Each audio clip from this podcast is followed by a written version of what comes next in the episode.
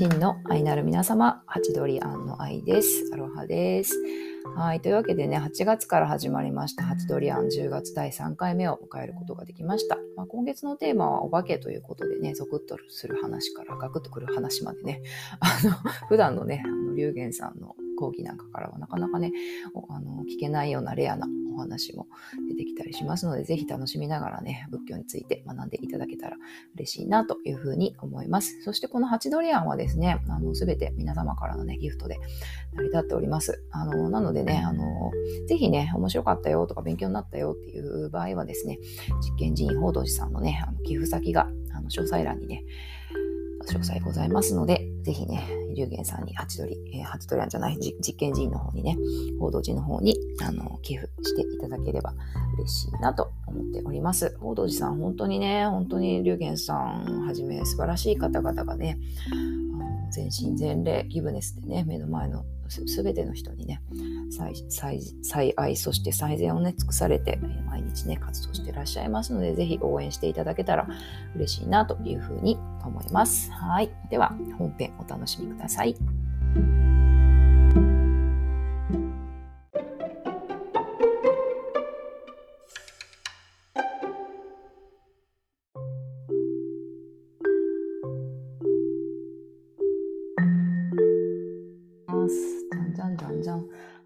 はい。では皆様、あの、はようございます。こんにちは、こんばんは。というわけで、ハチドリアン始まりました。はいよろしくお願いしますよろしくお願いします。龍玄さん、パンチョ、そして皆様、どうぞよろしくお願いします。で、10月のね、ハチドリアンのテーマは、まあ、お化けということでね、まあ、なんでお化けなのかというと、まあ、ハロウィンやし、みたいな 感じですごく安直にね、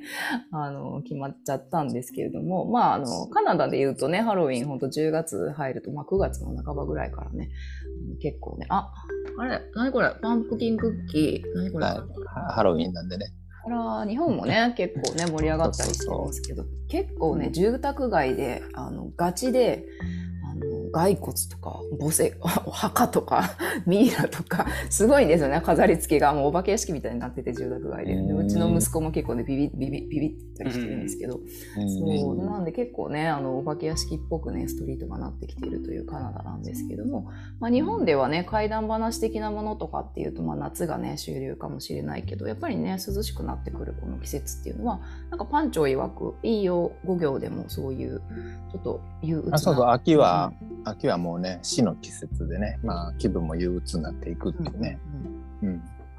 死の季節っていうと、やっぱ収穫みたいな。そうそうそう、収穫の季節っていうので、大体まあ夏場に実りがブワーっとなって、うんで、売れて、熟してポトッと落ちて、うん。まあ一回命がそこで途絶る。えるっていうことですね。で、まあまた腐っていって、地面に染み込んでいって、春になったらまた出てくるっていう、一回ここでこう、全部終わらないとダメなんですよね。んなるほど、うん死の季節ね。そういうふうなね、あの文脈で聞くと死の季節も怖くないんですけど、やっぱりね、お化け、お化けっていうと、まあ日本でね、昔話、日本昔話みたいなところでも幽霊系の話結構ね、盛りだくさんで、子供の頃怖かったな、みたいなこともありますし、まあやっぱり古今東西、お化けとかね、亡霊って本当にあの、世界共通でね、存在しますし、なんかやっぱりこう怖いけどなんか聞きたいとか、怖いけどなんかちょっと見てみたいみたいな、そういう存在、不思議なね、存在で私たちの心を捉え続けているなっていうふうに思うんですよね。なので、まあ本日はですね、皆さんそれぞれのね、お化け体験とかね、まあ心霊体験とか、もしね、お持ちの方がいらっしゃったらそういうのもね、ちょっとお聞きしながらですね、まあ仏教的に言うと、そのお化けとかね、心霊っていうものはどのようにね、捉えられているのかなっていうようなこともね、あの、お化けの正体とか、お化けをね、私たちに伝えてくれることなんかもね、もしあればね、ちょっと皆さんでね、紐解いていけたら嬉しいかなというふうに思います。あ、のりこさんもありがとうございます。はーい。というわけでですね、じゃあどういうふうに始めましょうかね。あの、みんなのお化け見たことあるる人いるんですかあ、ね見たことある人、見たことある？ちょっとあるかな？みたいな。え、パンチョとリュウゲイさんは？僕はまあ、あるっちゃありますけど、あるっちゃある。はい、子供の頃ね。子供の頃なんや、やっぱり。僕はね多分直接見たことはなくてただうんまあ立場上、うんまあ、そういう人の相談を受けて、うん何かをするっていうことは多々あります。そうでしょうね。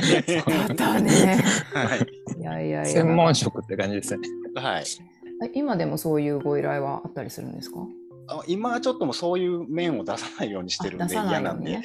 あんまり嫌なんで。ないんですけど まあでも言われたらするし、困ってはる人いたらねお困りでしょうっていうことなんですけどでもお化けっていうのでいろいろ考えて僕のそのお化け絡みの体験で一番思い出深い事件っていうのは僕がまだお坊さんじゃなかった頃うんおのまあ事件があるんですけど聞きたいですか？えー、怖いな。夜やし。いや、聞きたい、聞 聞きたい。聞きたい、でも、聞きたい、聞きたい、聞きたい。とね僕がまだ中国で武術修行をしてた頃のことです。中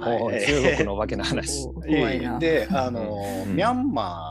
ーに、まあ、昔からの友達がいてすっごい綺麗な可愛い女の子なんですけどが、まあ、日本語勉強しててでねえっとねその子めちゃくちゃお金持ちの娘さんだったんですけど大学の、まあ、日本語学科を出てで、えっとね、観光系の、えっとね、航空会社ですねエアーバガンっていうところに就職されたんですね。でたまたまその子のその2年目ぐらいの時に、えっとね、ビジミャンマービジットジャパンイヤーだったかな？なんかそのミャンマーに、えっと日本人来てくださいみたいな、なんかそういうこう政府と政府の間のプロジェクトがあって、でミャンマーからその旅行関係の一団が日本に送り込まれるっていう、で、こう、ホテルのね、よくあるじゃないですか、イベント会場借りて、ブースが立ってね、で、こう、大商談会みたいな、なんかそういうのがあったんですよ。でそれに、うん。まあ、そのエアバガンの、えー職員として日本に来ることになったと。で、えー東京に来るので、えー会えないかと。であのちょっと日本語もまだ不自由で不安やし初めての土地でそのお嬢様友達なんでね怖いから、うんあの一緒来てほしいって言われてでいや俺今中国なんやけどなって言いつつまあでもそんな可愛い子のお願い断れないじゃないですか。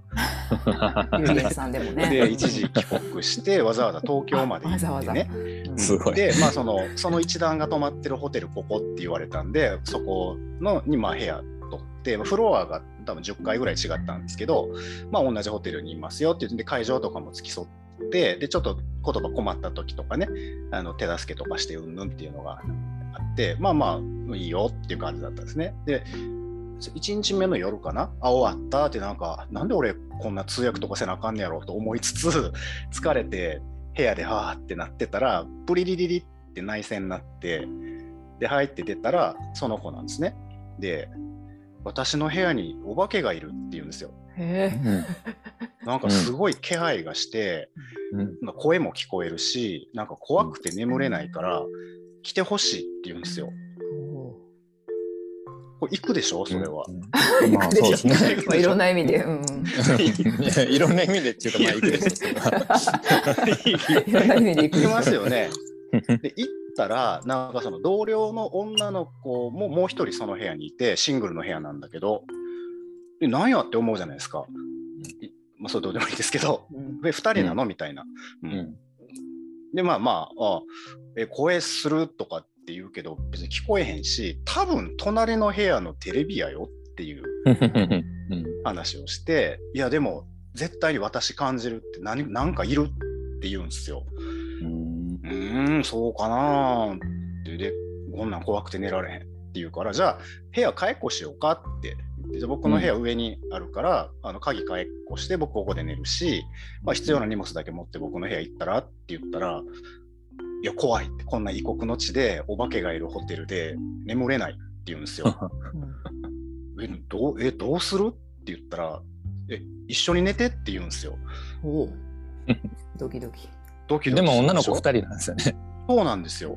そこで僕は混乱するわけですよ。いや、混乱しますよね。どういう意図やっていうね。う、うんんそう。でしかもなんかそうそういうなんか3人で楽しもうとかっていう子じゃないわけですよいいところのお嬢さんなんで、うんうん1対1だったらねなんとなく意図を組みますよ僕も,、うんうんうんもうその時お坊さんでもないしねうん。そうですね。はいでくれるんですね。なるほど。で、も向こう女の子2人なんですようん。シングルベッドなんですようん、え？でどうこれどうすんねんってなるでしょ。そうですね。もうもうええわ、僕じゃあ床に寝るわって、ここおったらええんやろってな、2人でベッドで出たらって言ったら、それ申し訳ないから、あなたもベッドで寝てって言うんですよ。でこれどうどういう状況ってなるでしょって言ってたら、コンコンってノックなったんですよ。多分そのうん同じ会社の人うんねうんうん2人なんか慌て始めて「ああお風呂場に隠れて」とかって言って「いや俺なんか悪いことしてましたっけ?」みたいな 話なんですけどなんかお風呂場に隠れさせられてでまあなんかちょっと事務連絡やったんですけど「ああよかったもう大丈夫よ」みたいに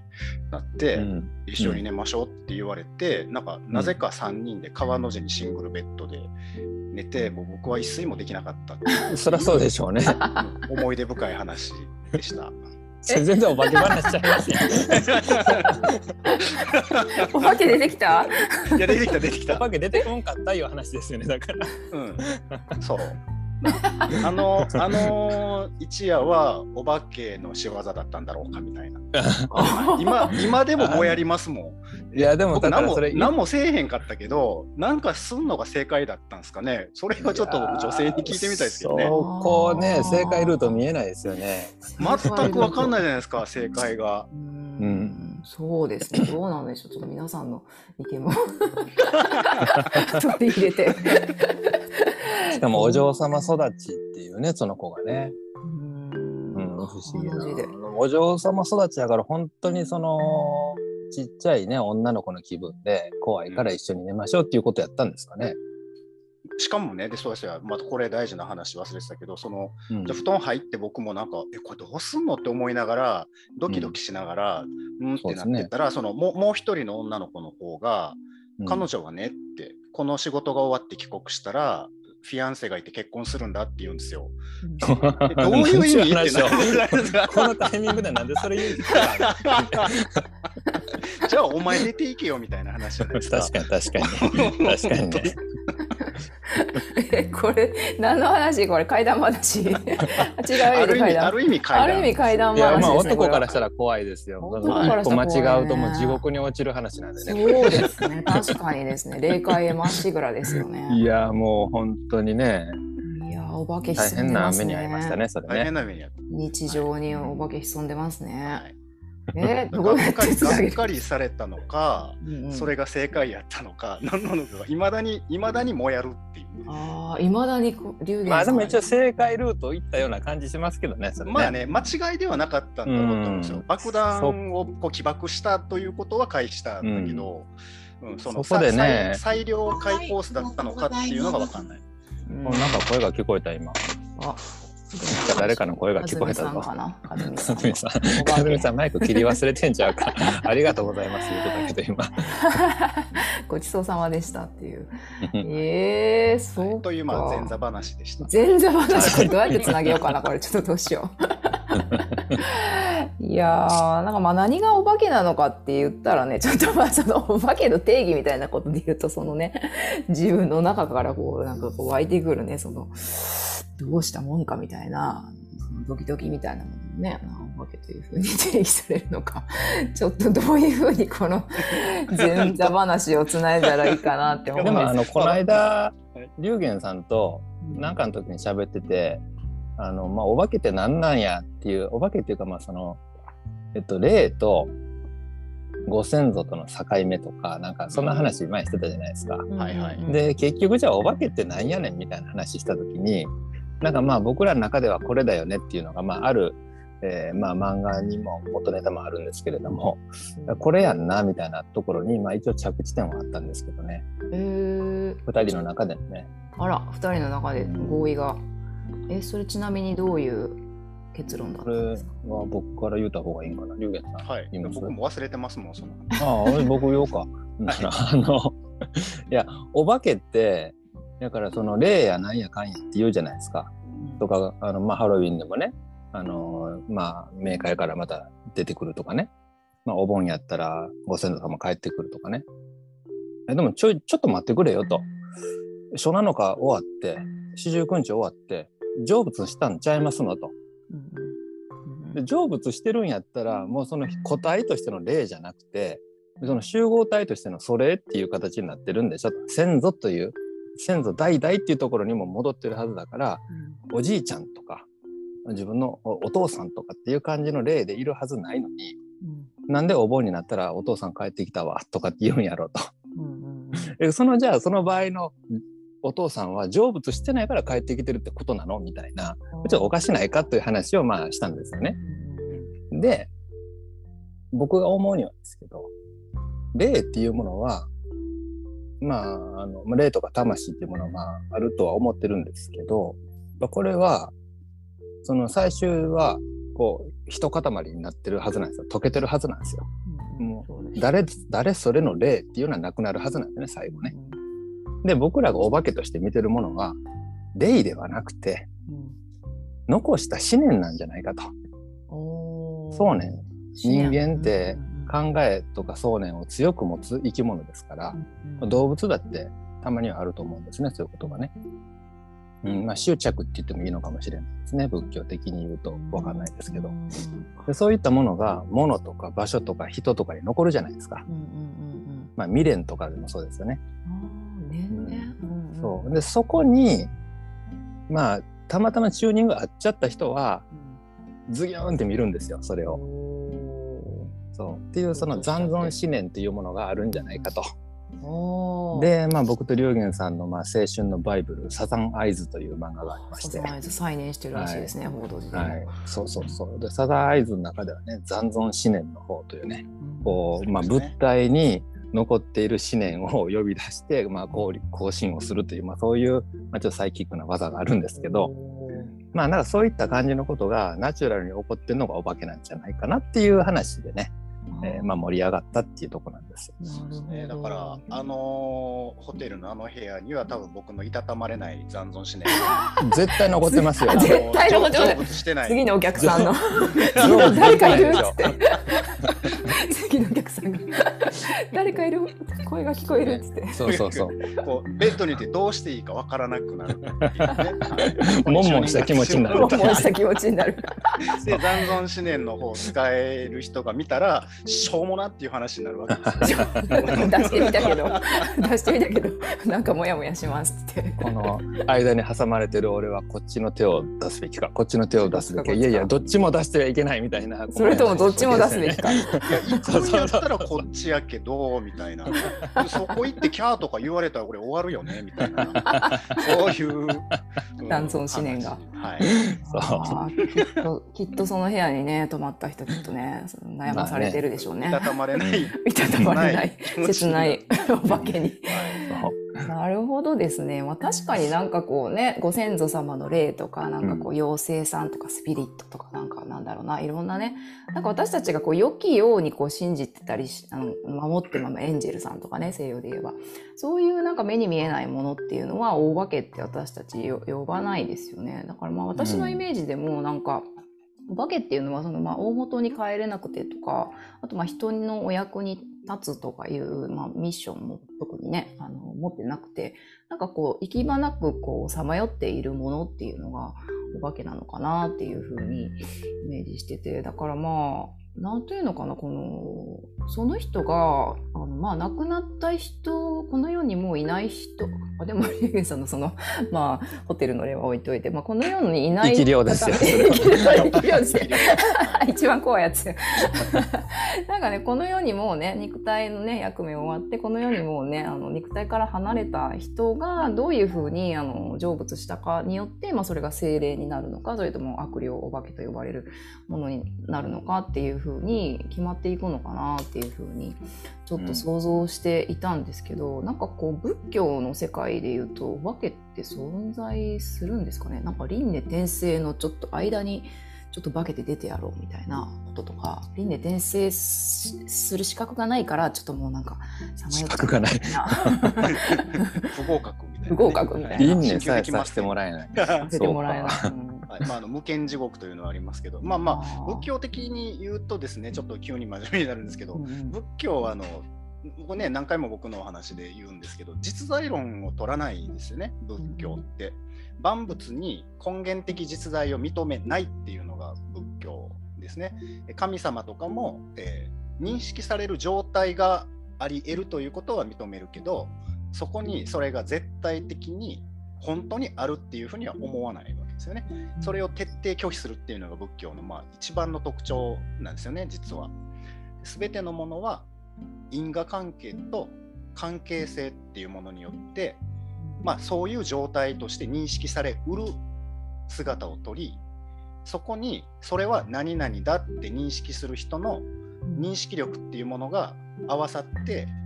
今それは、えー、例えば鉛筆と呼ばれるものであるっていうのが確定しているだけなのでだからこれよく例えで言うんですけど僕たちが見たことも聞いたこともないなんかどっかとんでもないアマゾンの奥地とかねの料理彼らが食べてるものを見せられてそれが何であるかって分かんないですよね。食べたらいいのかなんかそれはお供え物なのかなんかお薬なのかとかって分かんないじゃないですか、うん、それ僕らが認識してないからそれはそれなんだけど 意味が確定できないんですよね。っていうことが起きるのでその、まあ、因果関係の結果そこに現れてきた仮の姿とそれをそれであると認識する認識力っていうのが合わさらないと何かが出来上がらないしそれは変化しうるのでだから踏み絵とかもそうですよね。あれをその救世主イエスだって思うから踏んだらあかんかなっていう気がするけど、あんなもん木の板とかなんか銅の板とかじゃないですか。うん、何船何があかんのみたいな話やけど、そこになんかそのイエス様みたいなのを見ちゃうからそれは認識ですよね。うん、で全然そのクリスチャンじゃない人隠れ隠れキリシタンじゃない人は踏み寄るわけで、何の問題もないんでみたいな。ね、あのお地蔵さんとかがってなんかただの石やったら別にねなんかあの木ではたいたって別にいいけどお地蔵さんとかが掘ったあったらちょっと僕ら躊躇するじゃないですか。うん、でそこは認識なので、うん、なのであの全てのものは認識によって認識されているっていうなんか小泉進次郎みたいな言い方になりますけど 認識によって認識されるっていうところなので。だからね、と何年か前に、なんかネットでバズりましたよね。幽霊に寿命があるっていう話。覚えてないですか？えー、それ初めて聞いた。かも。あの幽霊日本の幽霊って寿命がちゃんとあって、一応統計取ったら400年らしいです。400年、えー、どうやって統計取ったんや？えっ、とね、要は関ヶ原のあたりで関ヶ原の落ち武者の霊が出てくるっていうそれを見たっていう人の数が西暦2000年に入った瞬間激減したんですって。えー、カウントしたらちょうど400年だったって。で他にもいろいろ ここはあの何々の戦いの時とか何々の災害のお化けが出るって言われてたのが大体400年経つとその記録から消えるっていう。つまりねあのねみんな忘れるんですよもう。400年経ったら。言い伝えが機能しなくなってリアリティが持てなくなるからだからそれひょっとしたらねそのさっきねパンチャーのお話でありましたけど残存思念みたいなものはしぶとく生き残ってるかもしれない。ので、それにチャンネルが合うっていうことはありえるんだけど、もうそこにその認識する側、今できないんですね。関ヶ原って思えないわけですね。そうそう。チャンネルできなくなっていくっていう。でそうすると誰からも認識してもらえないものは多分存在意味がなくなるんで、うん、そっちはそっちでまた消えていくっていう現象が起きるので、うん、一応今のところ幽霊の歴史あ幽霊の寿命はあの400年サイクルぐらい。で多分今高度情報化社会やから加速していく可能性があります、ね、そうでしょうね。もうだってね僕らは昔ね子供の頃は30分番組1時間番組をちゃんとテレビの前でね時間待って、うん。その時間に見始めてちゃんと見てたんですよ。でも今なんかこのパンチよくありますけど TikTok でお姉さんがこう 5秒ぐらいいや本当そう。これね。これね。なんかこうやつね。こんなんかこんなんしたりあれあれなんなんて思うけど。ねで YouTube のなんか番組とかでも15分超えたら長編って言われるっていうね。ねありえないですよね。で10分の番組でもあの倍速でみんな見るみたいな話やから、あの瞬間でみんな今忘れていくんで、ただ多分ね お化けの寿命もね持たへんと思いますああ短くなるって感じですか、逆に。そうかなんかこう人々がそれを認識するからお化けが存在するっていうことで言うとやっぱりこれだけ、ね、世界中にこうお化けの話があるっていうのはなんかこう私たちがこう認識したいっていうかお化けが存在していてほしいみたいな理由があったりするのかなって思ったりするんですけど、その辺はどうですかね？なんか鬼みたいに、普鬼通にそうでしょうね。うんうんうんうん、だって死んだ人がなんかこの世から完全に意味も情報も消えて100%消え去ったっていうのは僕ら人間はそう思う機能はないので、うんうんうんどっかにいそうな気がするんですよね。うんうん。でそのどっかにいるだろうという認識とたまたまその認識が認識できる対象物みたいなものが一致した時にうんそれ見ちゃうみたいな。これうん前ねなんかアメリカのなんかのドキュメンタリー出てましたけどあのめっちゃお化けが出る家ってあるんですって。そこでもみんなビビってあの家買っては売って引っ越し新しい人が買って入っては売って引っ越しっていうことを繰り返して何が問題なんですかって不動産屋さんが言ったら絶対お化けが出るっていうらしいんですね。でこうおかしいなって言って科学の調査が入ったらやっぱ地磁気が乱れてる場所極端に地磁気がおかしいところが一箇所あってでそこに立つとなんかやっぱ見ちゃうっていう。うんのが脳の機能としてね。でそこを勝手になんかそのお化けって認識するその認識力があるからお化けを見ちゃう。多分見るビジョンはいろいろなんですよ。骸骨見るかもしれへんしゾンビ見るかもしれへんしうん。うんあの貞子見るかもしれへんし。それはその人の多分文化背景によってるところがあって、うん、でこれもやっぱ仏教哲学が言ってるのが正しいなっていうその実態なんてないんですよ。ただ原因はそこにあって。うんでその原因をその何かと見るっていう認識力っていうのがその人の中にあってそれがたまさか一致した時にそれがあるっていうのがその人に認知されるっていうことになってるっていう、まあ、多分全てがそうなんでしょうね。うん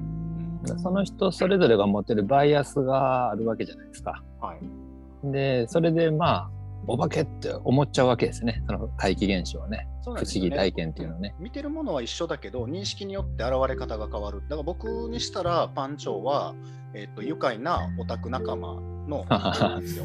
けどパンダ生態院の患者さんたちにしたら自分の体を治してくれるはい生態の先生はいなんで、ここに認識の違いが現れるっていうね。はい、認識の違いがあって同じものを見てるのにうん違う認識をしているうんっていう。そっか。まあ原因がそこにあってどういうふうにそれを自分の目に心に移すかは自分の視点次第っていうところで。うん。っていうかなんかそのお化けとかねまあその宗教でこうそれを祀るとかっていうのもそうだと思うんですけどあの動物はそれをほとんどしないじゃないですか、まうん。まあ埋葬するっていうことをねたまになんか像とかそんなんしてる例もあるみたいですけどそれっていう感覚を持ってるか持ってないか議論っていうのが結構考古学とかであってあの縄文人だってそれというふうなものを認識していなかったかもしれないという埋葬はしてるけどそれをそれと思ってるかどうかはまた別だっていう話みたいなのがあってね。うん。だからその、えっと、霊がいるっていうふうに感じた瞬間に、えっと、その霊っていうのは自分たちのお父さんお母さんなわけですよね。一番近いところで言うと。でそのい一番近いお父さんお母さんっていう、まあ、大事な人がいなくなったっていう時のその心のショックっていうものがあるわけでそれを癒していくためにはその何らかのその措置が必要じゃないですか。でそこにストーリーを持ってくるっていうことで多分そのそれという考えとか、まあ、祀っていくっていう風なその、まあ、装置としてねあのいろんな儀式が乗っていったんじゃないかなとか思うんですけどね。うん必要ですよね生きてるものにとって必要だし生きていくにあたって必要だなっていうのもうんありつつ、なんかその亡くなった人をもう少しだけそばに感じていきたいっていう意味での例とあと謎になんか 怖い話とか体験とかっていうのもあるじゃないですか。ああいうのをやっぱりうんね、これだけ怪談話があるっていうのはなんかこうそれもご先祖の亡くなった大事な人をそばにいてほしいっていう目的と同じようになんかその恐怖謎の恐怖の体験を見るとか聞くとかその体験するっていうのはそれもなんかこう私たちが何かしら本能的に求めているものがあってそういう現象につなげてしまうのかなっていうふうに、うん。一つはやっぱりその人の式のあり方ですね。うん。えーただの地磁気の乱れっていうのを心の中になんか怖いものがいるかもしれないって方向性がある人は化け物に見えるし、うん。私は神の愛に包まれているみたいな確信持ってる人は天使が見えるかもしれませんね。うん、そこね。とあとまあその磁場の乱れっていうのがそのその人間にとってこの心地よい方向に触れる乱れなのか不快な方に触れる乱れなのかっていうのもありますよね。だそこで快不快っていうのでどっちかに出るっていうのもあるだろうしもう一個はその先ほどパンチョーがの基本作ってくれましたけど残存思念っていうのは多分あるんですよね。その人が残した認識力の痕跡みたいなものがあってそこに本当にチャンネルがあってしまうとその認識が共有されるっていうところで例えばその、まあ、関ヶ原のお化けみたいな。うわー苦しいとか怖いとかやられたみたいな。残留思念にピッてチャンネルがあってしまうとううぎゃーっていう体験をこう追体験しちゃうみたいな。それが見えちゃうみたいなのはあるかもしれないし、まあ、その生き量ってさっきねあの僕があの部屋に残してきたんだと思うんですけど なんかその、まあ、バッドな方向でのこの野郎みたいなものっていうのはやっぱさまざまなその人にとっての現れ方をする。だそうビ見るビジョンは違うと思うんですよ。でも方向性が揃ってくるっていうのは多分あって。とあとはそのやっぱりね神様的なものっていうのもどうやらいて、うん、なんかそそういう例は僕何件か処理したことありますわ。処理したんですか？神様的なっていうのはそれお化けの分類なんですか？多分ね、あの千と千尋の神隠しの文脈です。まさにあの僕一見すごく印象的だったの川の神様だったと思う。うんでその話します？あ企業秘密でなければぜひ、ね。あんまり普段オカルトっぽい話されないですから貴重ですよね。ね貴重な、はい。まあ、さっききはちょっとエッチい話でしちょったけどね。とエッチでしたけど。それも貴重でしたけどね。それも貴重でした。素晴らしい。えっとまあ、ある、まあ、ちょっと地方は伏せますけど、日本の田舎のご出身の方ですね。で、まあ、お家は農家さんで、結構広大なお屋敷と、まあ、農地を持っておられる、まあまあまあ裕福なお家の方で、で、えー東京に出てきておられてお仕事をされていて、で、まあ、いわゆるその家に次々と不幸な心霊現象みたいなものが起こる。なんかこう言われのないっていうかそのなんかねそんなにこっちが悪くないのになんか次々と家族が事故に遭っていくとかなんか謎の病気にかかるとかあと全員がこう心の調子を崩していくみたいな特に思い当たる原因はないんだけどでもなんか次々鬱になっていくみたいな。でなんかこれ呪われているのではみたいな気になるわけですよね。でまあお祓いとか行くけど全然効果ないしでどんどんやっぱ自分もしんどくなってきてでもうもう本当に家から出れなくなったりしてうんぬん。みたいな感じでたまたまその人づてに私と知り合ってというかうちの情報を聞かれてまあまあ藁にもすがる思い出っていうかねちょっと相談してもいいですか？みたいなのにお話を伺って、まあじゃあ気の毒やなご祈祷してみましょうか？って言って、まあ、その密教のまあ秘法を使うわけですよね。でご祈祷してご祈祷で何するかっていうと、まあ、他の人知りませんけど私はやっぱり瞑想っていうのを中核に据えますから自分の意識レベルを下げていくんですよね。でそうすると集合的無意識っていうところに近づいていくっていう、まあ、テクニックを使いつつ、まあ、まあいろんなこう技法を使ってやっていくとおそらくそのその方とかその方にまつわるもろもろのえー認識力っていうのにこう接触が多分できるんです。多分誰でもできると思います。僕じゃなくても。ただ訓練と技術が必要っていうところになると思うんですけどやっていって大体僕の場合には直感的にビジョンが見えるんですね。そのありありと情景が浮かぶということじゃなくてなんかキーワード的にビジュアルっていうのが感じられるんですよ。であここその方のお家やなご実家やなってあの理解される情景があってでそこの家の裏に小川が流れていてでその小川が血で染まっていてで川の神様がものすごく悲しんでかつ怒っている。でこの家のやつら許さへんって言ってる。っていう直感。まあ言うたら気のせい。まさに。そんな気がする。っていう。でご祈祷でそうやって瞑想してる時のそんな気がするっていうのはおおむね真実であることが多いので、まあ、これだから分かんないんですけどでまあまあご祈祷やってるわけだからそこからまあ立ち上がってで、まあ、その方にまあオンラインだったですけどちょっと祈祷してみたんですけどご実家の裏に小川ないですかって言ったら顔色変わってありましたって言うんですありました？うんう。ん。ありましたってどういうことですか？って言ったら、本当にちっちゃなあの川の支流の支流みたいな、本当にちっちゃなちっちゃな昔の小川、ひょっとしたら昔の用水路になったのかもしれないぐらい小川があって、敷地の中流れてたんで、邪魔なんで埋めましたと、親が。で、埋めただけじゃないですよね、多分って。って言って、なんかちょっと思い当たること考えてくださいって、なんかしませんでした？って言ったら、そういえば、数年前にその川を埋めた後のところは一番その敷地の端っこのところやから、うん、ペットで飼ってた犬が死んだんでそれを埋葬しましたって言うんですね。うん、あそれですねって。多分おかしなったんそっからでしょって言ったら、うん、あ年代的には合うかもしれませんってなってでちょっとそれはまずいんで多分もうでも言うてもしゃあないんで、まあ、お供物とか持って行って。て川の神さんが怒ってはると思うからお供えをしてすいませんでしたって。そんな侮辱するつもりとかはなかったですって本当ごめんなさいって言って親御さんとかと一緒に謝り倒してきてくださいって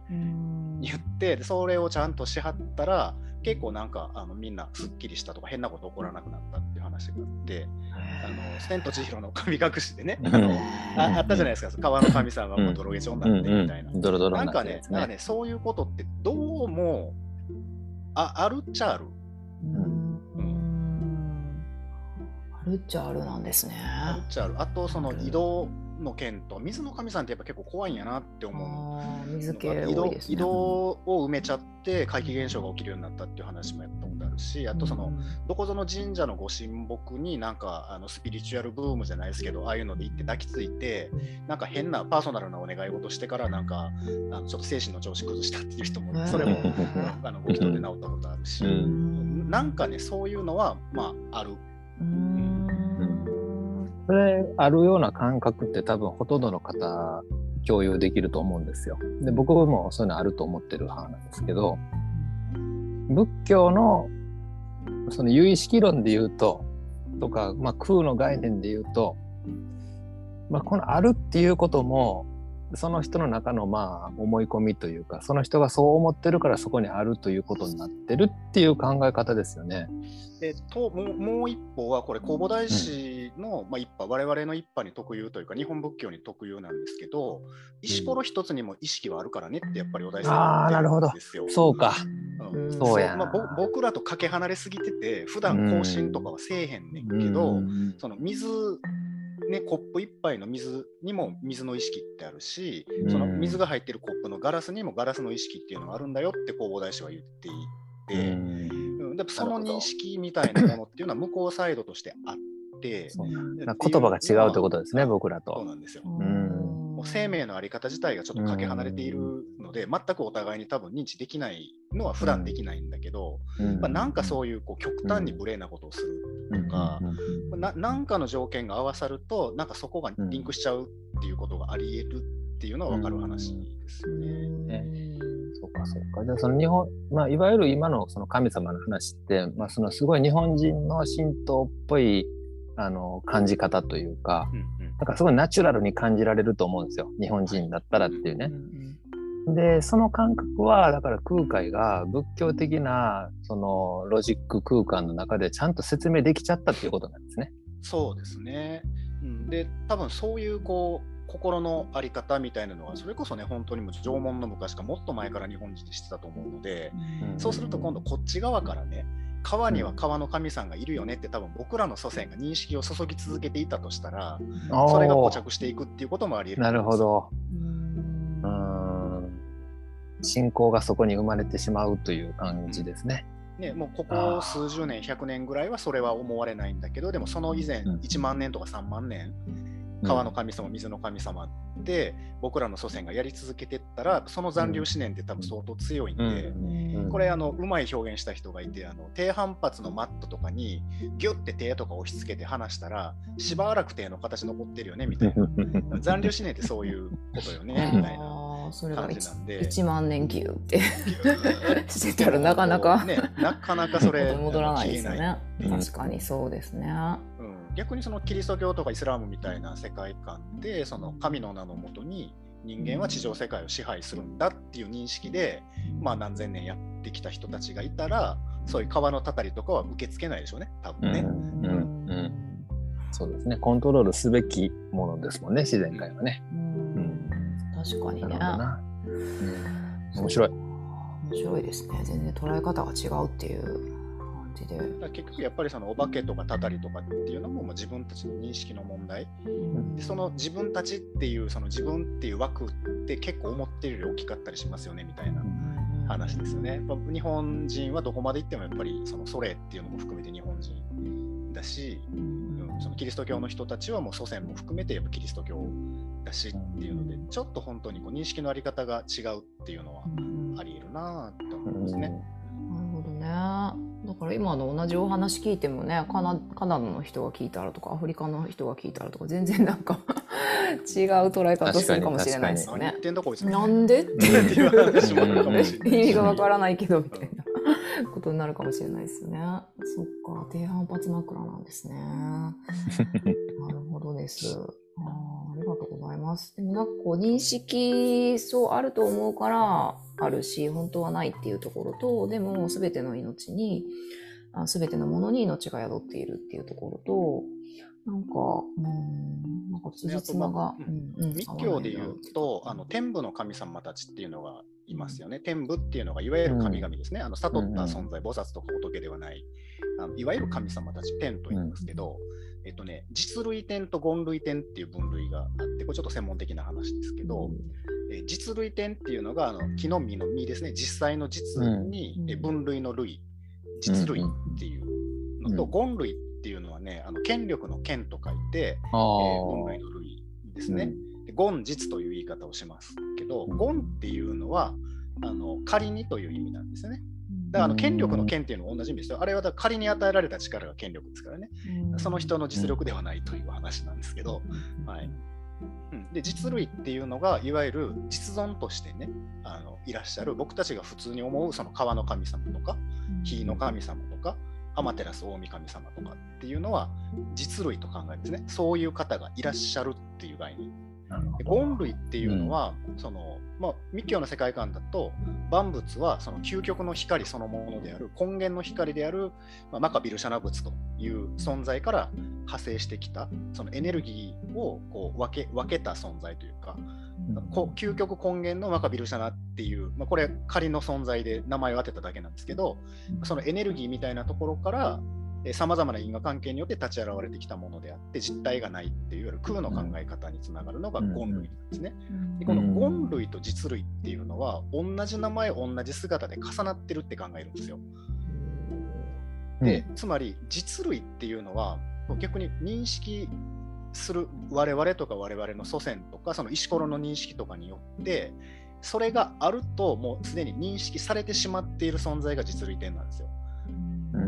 うんで言類点っていうのは例えばその修行者ですね僕のような祈願する人が川を見た時にそこに川の神様がいらっしゃるって自分の意識が作ったって分かってそれを認識していると言類点になるんですよ。うんで僕たちは基本的に実類点は拝んだらあかんでと言われるわけですよ。暴走するからうん自分の制御に置けないんで。だから、うん僕たちが神様を拝む時には全部言類点として拝む。これは自分の認識が作り出した、例えば毘沙門天と呼ばれる神様だと思って、目的を持って、あなたは今、大日如来という究極の存在から、私がそれに祈願をするという因果関係によって、今ここに姿を現された神です。っていう設定で、言類として拝まないと危険だって言われるんですね。この岩に毘沙門さんがおられるねんっていうのを、この岩におられる毘沙門さんよって拝むと、うんうんお前誰やねんみたいな感じでデコピンされてこっち死ぬみたいなことがありえるから、そっちは拝んじゃダメよって言われるっていう話。がだからやっぱりその実存性っていうところに足突っ込みすぎたら狂ってしまうからそうじゃなく、えーメタ認知をして自分がこうだと思ってるという設定で拝んでるから意味があるんだという認識になってないとダメだっていう話ですね。そうそう危ないんですよね。その実類点として多分その、そのお家にたたった川の神様みたいなそれ実類なんですよね。それがいるってみんな思ってるわけだから、うんうんでそうするとそれは自分の意思を持って暴走することがあるんですよ。人たたったりとか。それ危ないんで、実類点はもうただただ奥物あげるぐらいにしといて、祈願とかね、コントロールしようと思ったらあかんで、あの張り合って勝てる相手じゃないんで、だって、うんまあ、その有識の考え方でいうと、向こうは数万年、多分数億人、延べで、その数億人、数兆人が認識してきたものの集合体やから、勝てないですよね。確かに確か。にうん確かにああ、なるほど。面白いですね。なんか。これめちゃくちゃ面白いな今の話 いやー今のねいや皆さんあっという間にちょっとね50分ぐらい経ってしまいましたが 皆さんいかがでしょうか？あリリーさんもいらっしゃいませでございますいやーまあねちょっとねじゃあまあ残りの10分でですねちょっと質問タイムにしようかなと思うんですけどあのいただいてる質問とねあと皆さんあの今のお話聞いて何か聞いてみたいこととかね感想とかあればあのミュート外してでもチャットでもねあのお話しいただければと思います。はい、で一つ質問をいただいているものがあるんですが読みますね、はい。えー30から40年前はお化けがもっと世の中で話題になっていた気がするのですがここ近年はあまり見かけない気がします。あまり未未練を残さず成仏される方が多くなったってことでしょうか？というお便りなんですがこれどうでしょう？そういう感覚はあります、まあ、確かにそうオカルトブームっていうかねなんか私も子供の頃になんかそう80年代初頭前半ですよね。3 4 0年前って。いう、義母ね、愛子とか、ね。あなたの知らない世界とかね。でも お化けがお化けが多かったどうじゃなくてテレビで心霊番組が多かったからブームやっただけっていう可能性も。はいお化けの数は減ってないのかなお化け。そうそのだってその説でいくと UFO だって今減ってるわけですよ。ああそっかそっか。取り上げる、ね八百さんがもう番組やらなくなっちゃったから。ああなるほどですね、ん。そうですよね。多分それはブームですよね。メディアが作ったブームが終焉したってだけじゃないですか。うんど じゃあ未練を残さず成仏される方が多くなったというわけではなく、あ、あきこさん、あきこさん、はい質問してくださったあきこさんでございます。どうぞどうぞ。20年、30年前でもバレると思うんだけど。大丈夫よある方が書いてたのが誘拐が消え始めたっていうふうにおっしゃってる方がいたんですよ。誘拐？誘拐？誘拐あの幽霊の会？ああ。キッドナップじゃなくてね。うん。幽聞いたのそっちかな思いましたね、一瞬ね。幽霊の世界と書いて誘拐じゃなくて、うん、なんか確かね霊界か。霊界か誘拐か。うん。誘拐だったと思うんですけどなんかとある方の本に書いてあってうん。そこがなんかこうバウンスしてまたこの世に戻ってくると。うん。でそこがすごいブロックになってていつまでたっても幽霊が世の中にいたんだけどそこがすごくレイヤーがすごく薄くなってその先に行ける人が増えたんですっていう本を読んでて面白いこと言うなと思って。なんかまあ仮にそれそれが2000年ぐらいが境目やとしたらやっぱりインターネットが霊界になったっていう説ですよ。あインターネットに吸い込まれた？ジョン・シー・リリーがね、そんなことも言ってますからね。あそうそうそうそうね。へーシリリ博士ね。確かにインタねーネットが霊界インターネットは霊界ですよ。お化けいっぱいいるよねっていうほんまか話をね。知らんけど。ちょっと知らんけどですけど。知らんけど、まあ僕はでもそう信じてますけどね。信じてるというかそう思うことのこう思った方が楽しいっていうか。まあね。うん、だからネットにね足突っ込みすぎたらダメなんですよ。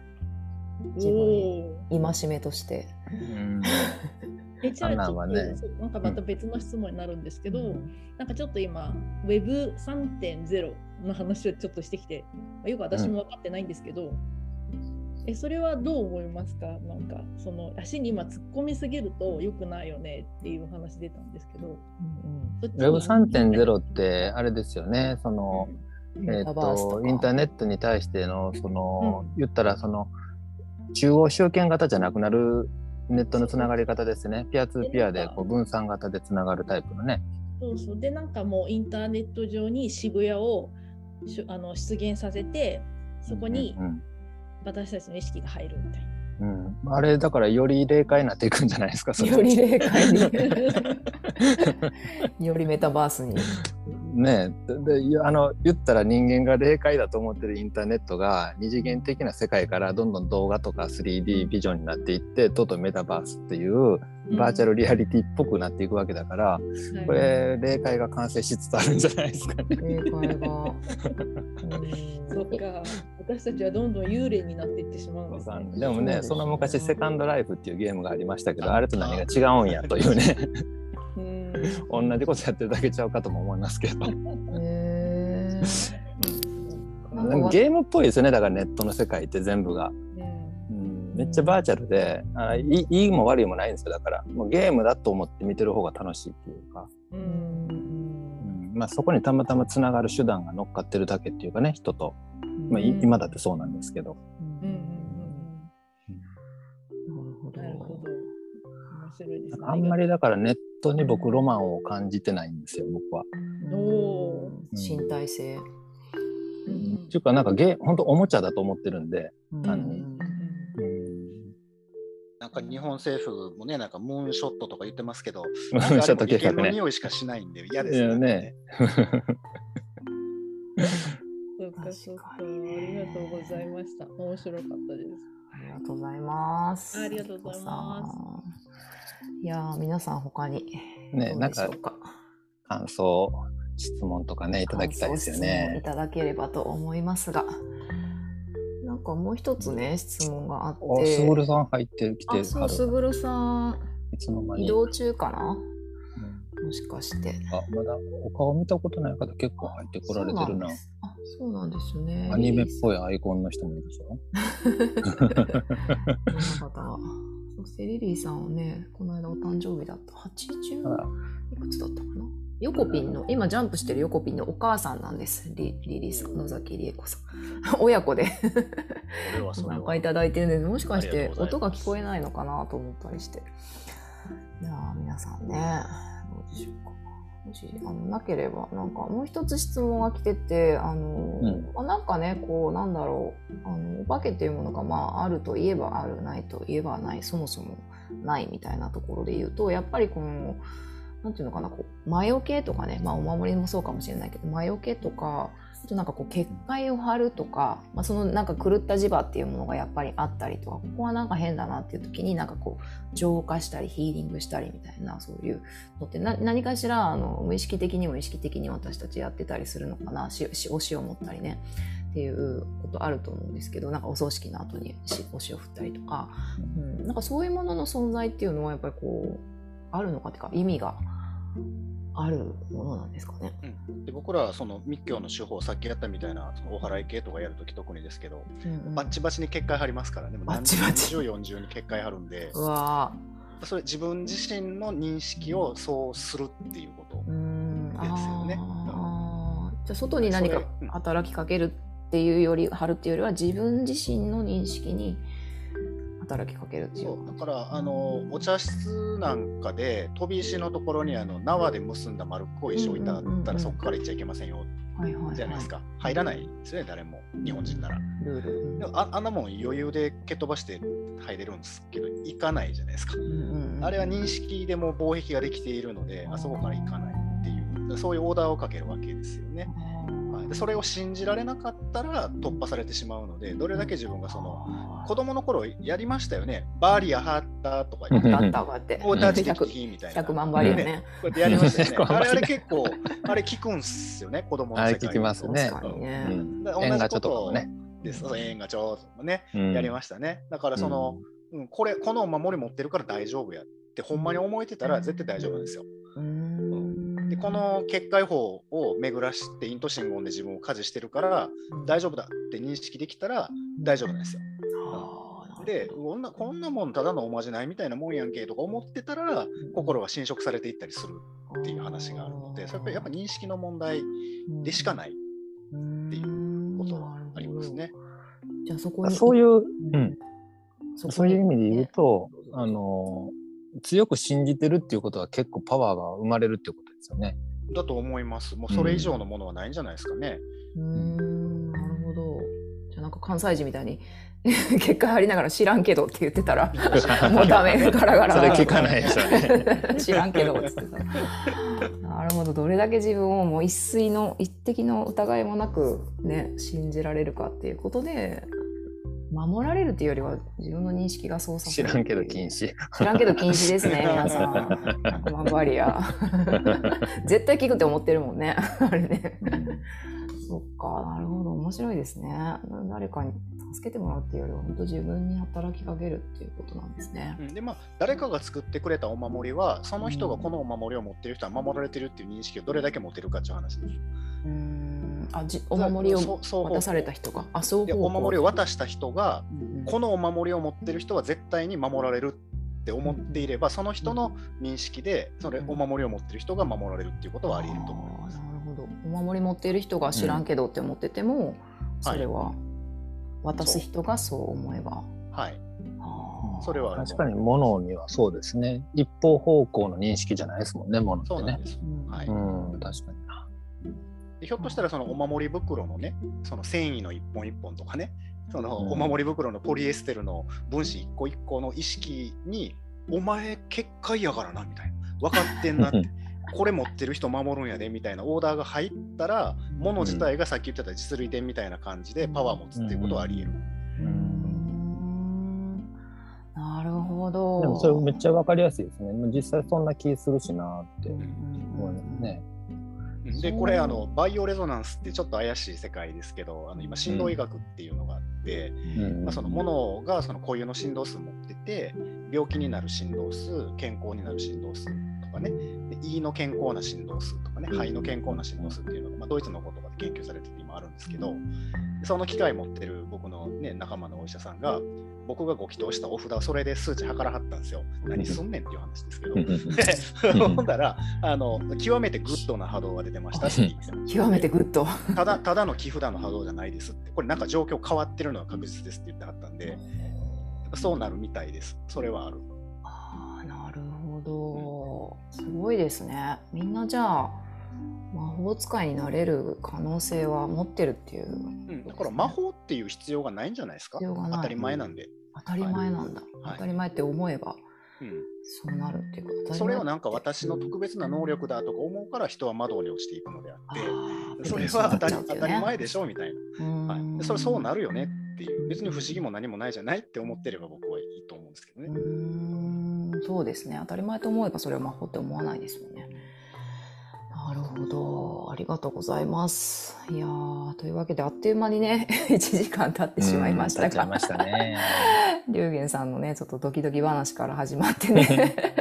このあの成仏できなかった男がね、今どこをさまよっているんでしょ今もう本当お化けとなってね人々まだあがねのホテルの部屋に多分漂ってますよ。ちょっともやもやねもやもやしちゃってるんじゃないでしょうかねちょっとでも。素肌に触れたかったとかいうね。残ってるでしょうね。ぜひね。若かりし日のね若かりし日のね。もね、本当にあの若い頃の南野陽子さんをちょっとスリムにしたような美人さんだったんです。めっちゃ綺麗じゃないですか。知らんがな知らんがな。知らんが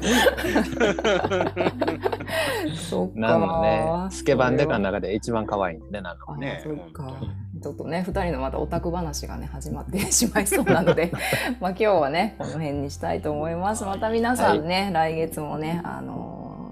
開催したいと思いますのでぜひねあのごご意見とかご質問とかツッコミなどねオタク話しすぎやとかねいろいろ 何でもねお寄せいただければと思っておりますはーい。というわけでね今日はあの龍玄さんパンチョ、はい。そしてご参加の皆あり様がとうございました。ご参加ありがとうございました。ではでは。またねー